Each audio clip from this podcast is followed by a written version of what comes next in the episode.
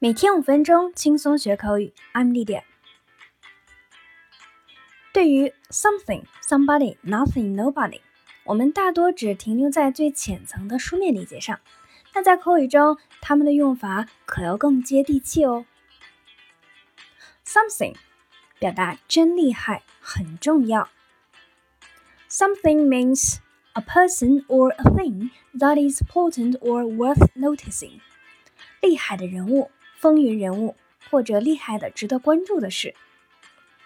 You are really something，你真厉害，你可真牛。He's quite something since he was in college，在大学时候他就是个风云人物了。That movie was really something，那部电影真棒。Isn't that something？那难道不算厉害吗？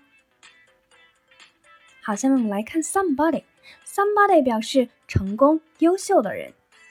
Somebody means an important or valuable person，一个和成功、重要、名气相关的人。I'll be somebody when I grow up。我长大后一定会成为一个大人物。She could have been somebody if she didn't sacrifice for her family.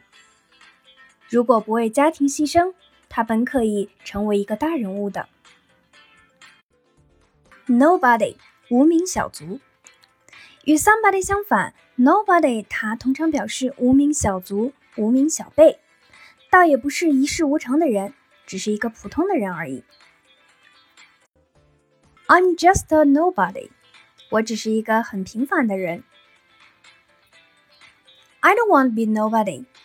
I'm born to be somebody。我不想当一个无名小辈，我生来就是要成为一个大人物的。好，我们再来看 nothing。nothing 表达一无是处的人。